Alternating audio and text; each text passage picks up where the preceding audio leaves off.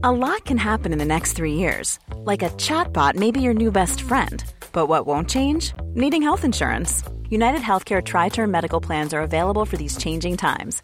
Underwritten by Golden Rule Insurance Company, they offer budget friendly, flexible coverage for people who are in between jobs or missed open enrollment. The plans last nearly three years in some states, with access to a nationwide network of doctors and hospitals. So, for whatever tomorrow brings, United Healthcare Tri Term Medical Plans may be for you. Learn more at uh1.com.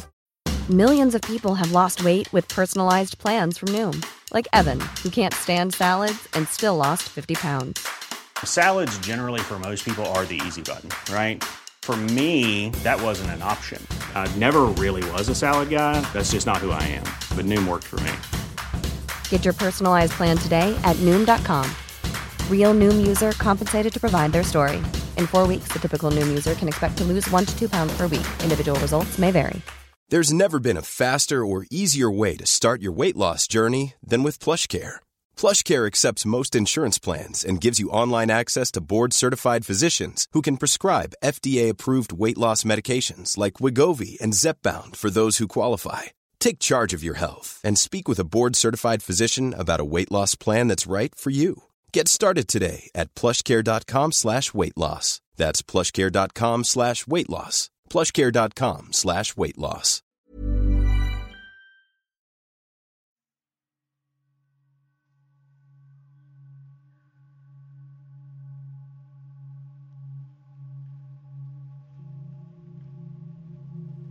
Tu abuela era una bruja. Gritaba en mi cara aquella anciana para luego escupir a mis pies. Sus ojos se clavaron en mí como un puñal, llenos de odio, rabia. Me miraba fijamente inerte, bloqueando mi paso por aquel pasillo que daba a la habitación de mi abuela. Un enfermero intervino en instantes, tomó a la abuelita por los hombros y le habló algo al oído, llevándosela de vuelta a su habitación a paso lento. Sus gritos habían alertado al resto de las ancianas residentes. Muchas salieron a las puertas de sus recámaras a observar el escándalo, tímidas y asustadas.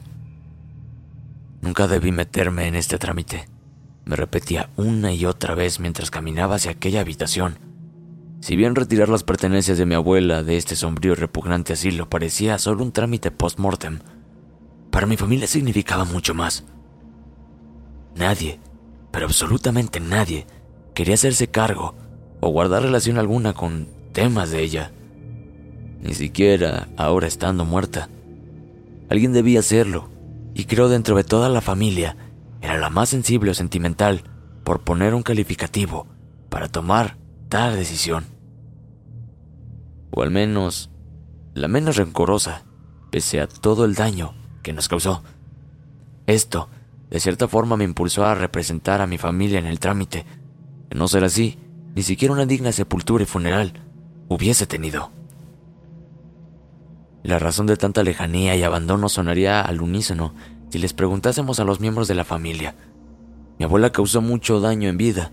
Efectivamente fue una bruja. Y de las malas. Para el resto parecería solo una anciana esquizofrénica y con Alzheimer, que no tenía razones sobre sus actos. Solo nuestra familia sabe la verdad. Una verdad horrible que claramente justifica que haya venido a parar este asilo, totalmente abandonada, sin siquiera recibir una visita en largos cinco años, viviendo sus malditos últimos días como se mereció. Al llegar a lo que era su habitación, me tomé unos segundos antes de entrar. Sabía lo que se venía. Tomé un respiro profundo antes de dar vuelta a aquella manilla de la puerta y proceder a empujarla lentamente. No muchos tienen la horrenda capacidad de ver a los muertos. El chillido de aquella vieja puerta abriéndose se hizo interminable.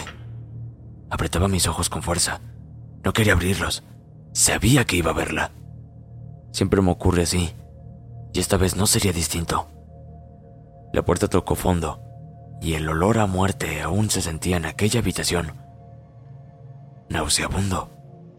La pestilencia bofeteó mi cara de golpe y no tuve más remedio que abrir los ojos. Estaba oscuro. La luz del pasillo entró creando un sendero directo a su cama, desordenada, maloliente. Los escasos muebles aún estaban desparramados por el cuarto y la silla, la silla que utilizó para colgarse, permanecía tirada, tal cual cayó aquella noche que decidió terminar con su vida. Nadie había querido entrar luego de su suicidio, salvo algunos policías y el servicio médico legal. Bastó despegar un poco la vista del suelo para ver sus pies colgando y parte de lo que era su camisola de dormir.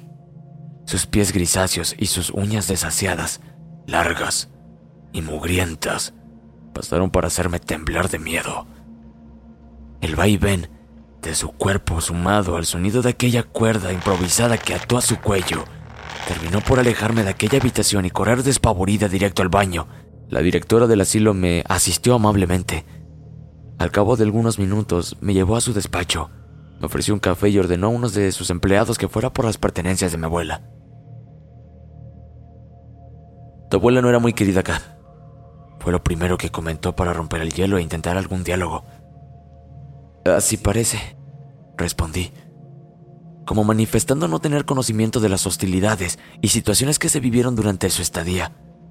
Sin embargo, la bienvenida de aquella anciana me dejó claro la popularidad que adquirió. Ella dañó a muchas de sus compañeras. Hay quienes sostenían que estaba poseída por el mismísimo demonio prosiguió con su relato y apreciaciones hacia mi abuela. Todas le temían, incluso algunos enfermeros. Nadie quería atender la voluntad propia. En muchas ocasiones tuve que exigir a los empleados la atención sobre ella. Hay pacientes que dicen que deambula por las noches, aterrándolas, acechándolas, y que en su habitación realizaba oficios de brujería y cosas raras. Si bien nunca pudimos comprobar nada, siendo objetivo debíamos atribuir cualquier actuar o conducta de su esquizofrenia. Lo cierto es que por estos lados todos están sumamente asustados, más ahora con su suicidio. Algunas ancianas incluso juran ver deambular su sombra por los pasillos y escuchar ruidos en su habitación. How would you like to look five years younger? In a clinical study, people that had volume added with Juvederm Voluma XC in the cheeks perceived themselves as looking five years younger at six months after treatment. Look younger, feel like you. Add volume for lift and contour in the cheeks with Juvederm Voluma XC. Reverse signs of aging by adding volume to smooth laugh lines with Juvederm Volure XC. For important safety information and to find a licensed specialist, visit juvederm.com. That's J U V E D E R M.com. Not for people with severe allergic reactions, allergies to lidocaine, or the proteins used in Juvederm. Common side effects include injection site redness, swelling, pain, tenderness, firmness, lumps, bumps, bruising, discoloration, or itching. There's a risk of unintentional injection into a blood vessel, which can cause vision abnormalities, blindness, stroke, temporary scabs, or scarring. Talk to a licensed specialist to find out if it's right for you. Hey, it's Ryan Reynolds, and I'm here with Keith, co star of my upcoming film, If, only in theaters, May 17th. Do you want to tell people the big news? All right, I'll do it. Sign up now and you'll get unlimited for $15 a month in six months of Paramount Plus Essential Plan on us. Mintmobile.com slash switch. Upfront payment of $45 equivalent to $15 per month. Unlimited over 40 gigabytes per month. Face lower speeds. Videos at 480p. Active Mint customers by 531.24 get six months of Paramount Plus Essential Plan. Auto renews after six months. Offer ends May 31st, 2024. Separate Paramount Plus registration required. Terms and conditions apply if rated PG. Lo que escuchaba no era nada nuevo para mí. Para ponerlos en contexto, mi abuela en vida fue una bruja, y de las malas, heredada de sus padres y así sucesivamente, quizás por cuántas generaciones. Mi padre lo sabía. él siempre lo trató de llevar por aquel camino de oscuridad. Quería que él también fuese un brujo y continuar así con su herencia de maldad. Mi padre se opuso, se opuso rotundamente y luchó arduamente por no pertenecer a este clan de horror. En castigo por esta rebeldía, mi abuela intentó convertirme a mí. Sí, tal cual como lo escuchan. Quiso castigar a mi padre intentando llevarme a mí por este camino de la brujería. Para tal, fui víctima de pequeña de una serie de rituales horrendos que no puedo recordar, los cuales lamentablemente me enteré a través de una prima recién hace algunos años. Ella, quien a su vez obtuvo la información de su padre, me contó con lágrimas de aquellos hechos ocurridos cuando vivíamos en el sur, de donde por cierto somos originarios. La abuela tenía un cuarto secreto donde nadie podía entrar. Era en aquel lugar donde practicaba conmigo quizás cuantos actos de hechicería a espaldas de mi padre, intentando traspasar a mí aquel mal o sus poderes. Gracias a que mi padre me bautizó a los pocos meses de nacida, como intuyendo lo que pasaría, quizás no surgió el efecto deseado. Sin embargo, ahora entiendo del por qué adquirí este don, o más bien, maleficio, de ver a los muertos. No puedo dar exactitud desde cuándo traigo esto conmigo. Si recuerdo con claridad cuando comenzó, fue cuando murió mi abuelo, el cual, por cierto, también era un brujo. Fue ahí cuando lo descubrí, llevando vivo el recuerdo de aquel momento cuando tan solo tenía 15 años.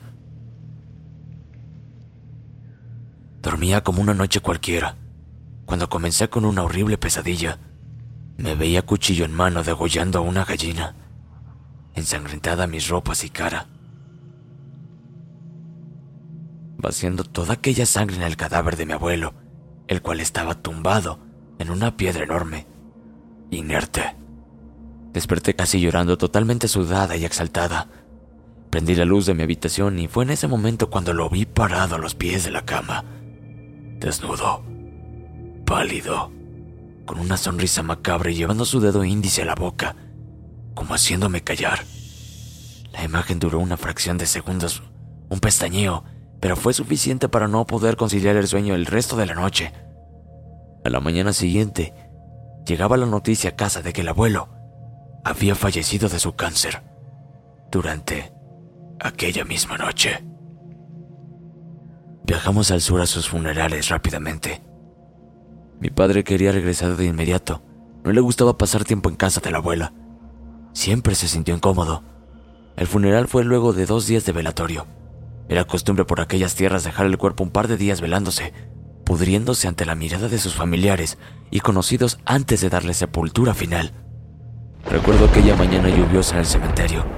Era una tormenta de aquellas. El agua la tiraban con balde desde el cielo, como se dice. Fue ahí, aquel negro día, cuando entendí que podía ver a los muertos. El cajón del abuelo era bajado por mis tíos mediante unas cuerdas.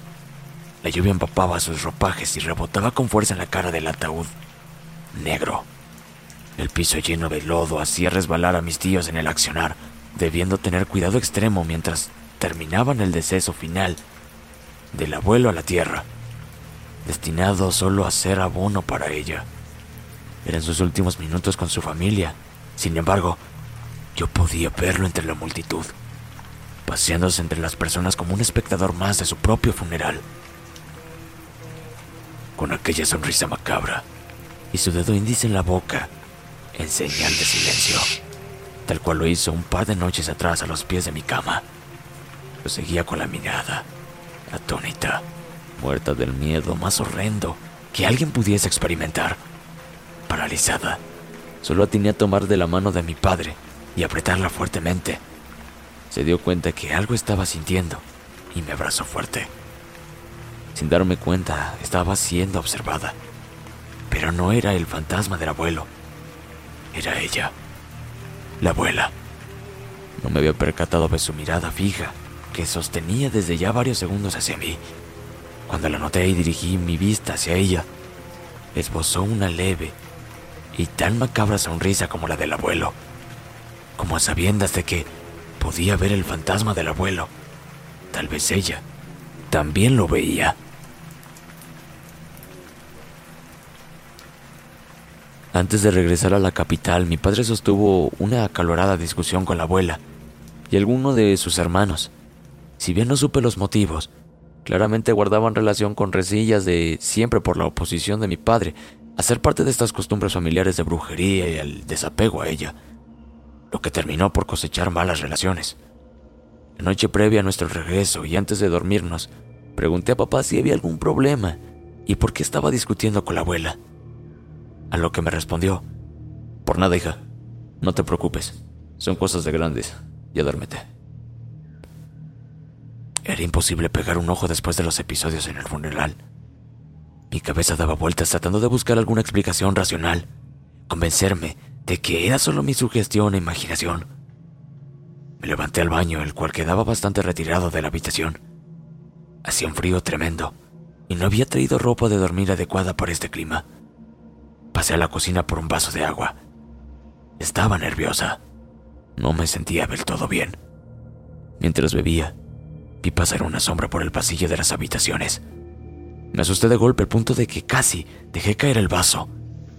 Pensé por un instante que era mi padre dirigiéndose al baño, puesto que la única habitación desde donde apareció aquella sombra era la nuestra.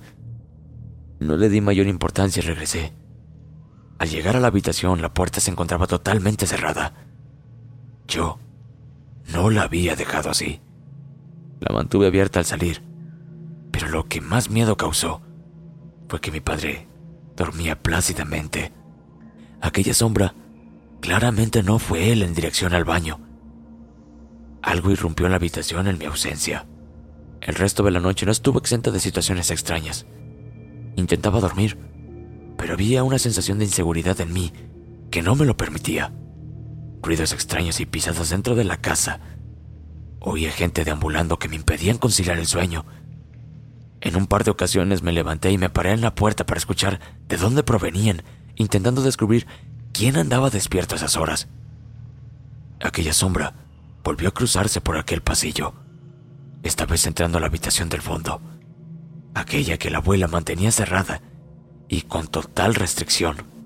Mi curiosidad fue más que el miedo y caminé sigilosamente hasta la puerta de aquel cuarto. Era el lugar donde la abuela me realizaba quizás de pequeña. Una tenue luz, al parecer de velas, se hacía notar bajo aquella puerta. Me agaché muy silente intentando ver algo.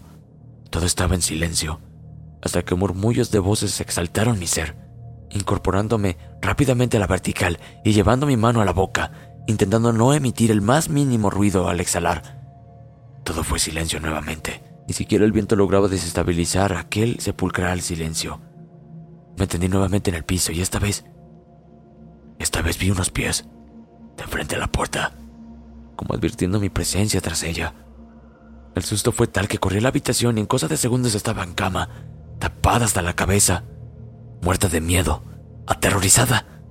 Pensé que todo acabaría allí, pero no. Fue cosa de minutos cuando comenzaron a sentirse pasos aproximándose a la habitación lentos, a pie descalzo. Era la abuela, o algún muerto buscando algo de mí, o tal vez el mismísimo abuelo. En cosa de segundos mi mente imaginó de todo. Seguía tapada hasta la cabeza. En ninguna circunstancia iba a destaparme y mirar. Esta cosa o lo que sea que fuese ya estaba dentro de la habitación. Sentía sus pasos en cada crujir del piso. Luego comenzó a mover los cajones, ropas y armario, manifestándose de forma más notoria. Fue ahí cuando no pude más y llamé a papá en voz alta, queriendo que despertase y ahuyentara a quien estuviese en la habitación. Mi padre lanzó unos murmullos entre dormido mientras se volteaba en la cama. Fue ahí cuando esta cosa salió apresuradamente de la habitación, casi corriendo. Levanté mi cabeza justo en ese preciso instante y solo alcancé a divisar un torso posterior desnudo y viejo correr por aquel pasillo. A la mañana siguiente emprendimos rápidamente el retorno a casa, sin siquiera despedirnos de la familia. Solo pude hacerlo de mi prima más cercana y de mi tío. No había dormido nada cayendo rendida en el vehículo, en un profundo sueño.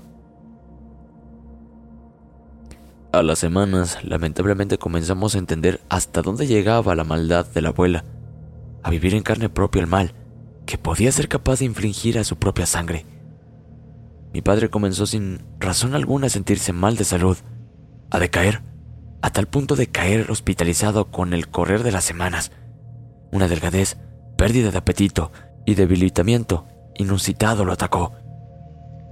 Esto ocasionó que perdiera su fuente de trabajo.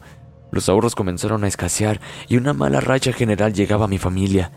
Mi madre, al parecer producto de todo esto, comenzó a derrumbarse en una profunda depresión y a mí a mí me comenzó a ir horrible en los estudios. Los médicos realizaron cientos de exámenes a mi padre, sin encontrar razón de ser de su padecimiento. Todo era tan extraño y a la vez horrendo. Pronto en casa bastaba con internarse algunos pasos para sentir la pesadez en el ambiente y la energía negativa. Claramente la abuela había metido su mano negra. Fue gracias a mi prima y a mi tío, quienes escucharon de propia boca de la abuela, quienes nos avisaron de la magia negra y del trabajo que nos había hecho. En aquella visita y luego del funeral, nos había maldecido con sus hechicerías y conjuros. Para tal, y como parte de su brujería, había utilizado tierra del mismísimo cementerio donde yacía el abuelo y esparcido esta en nuestras ropas. A ello, complementó su maleficio enterrando en las mismas tierras de los muertos una figura tipo vodú, hecha de ramas y amarrada con algunas lanas, envuelta con trozos de nuestras ropas. Ahora entendemos por qué extrañamente no regresaron con nosotros de aquel viaje y caí en cuenta de los motivos de aquellas extrañas sombras visitando nuestra habitación aquella noche. Cuando recibimos el llamado de mi prima contándonos esta horrenda noticia, nos derrumbamos aún más. Mi prima, si bien tiene algunos dotes de bruja, pero tomó la sabia decisión de no hacer mal a nadie y utilizarlo este don familiar con otros fines, como hacer tarot y ayudar a personas a contactar a sus fallecidos. Nos ayudó personalmente a limpiar la casa en compañía de una persona dedicada con más profundidad a estos temas.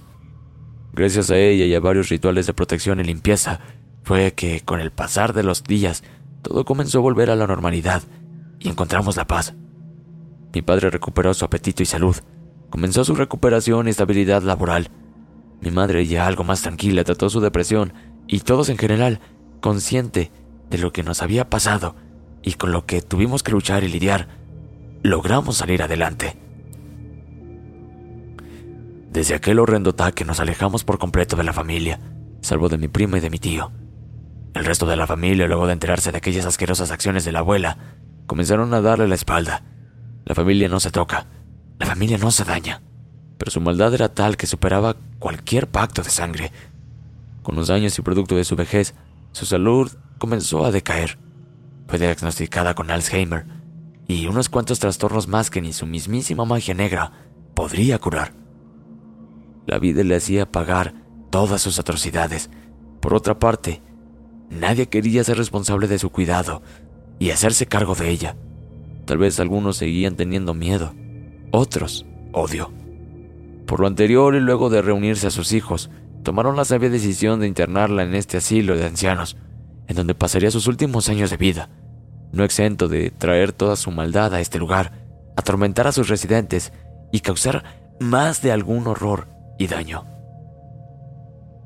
En cuanto a mí, con los años logré controlar de cierta forma este don.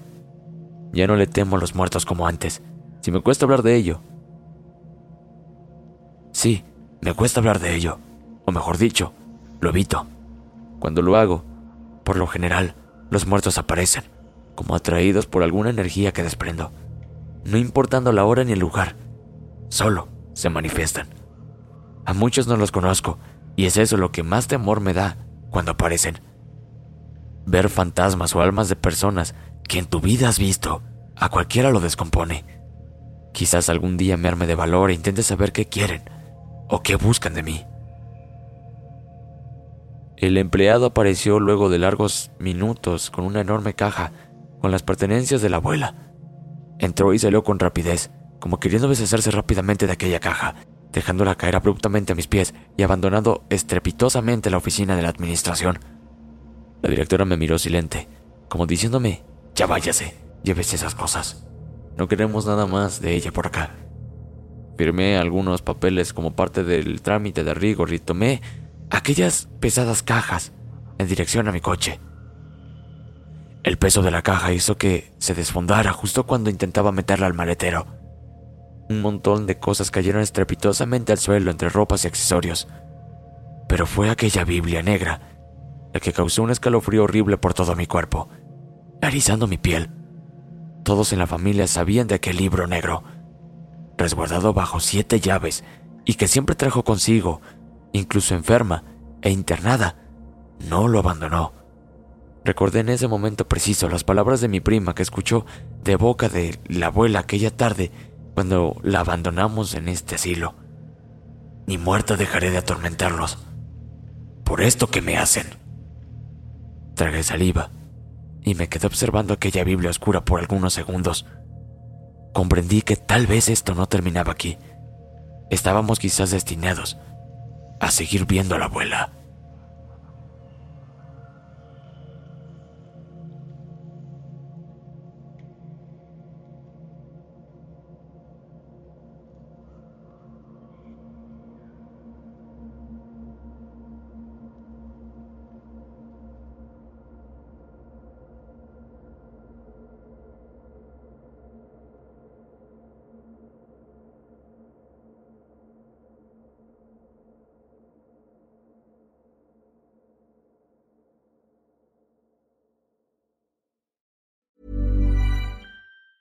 Planning for your next trip?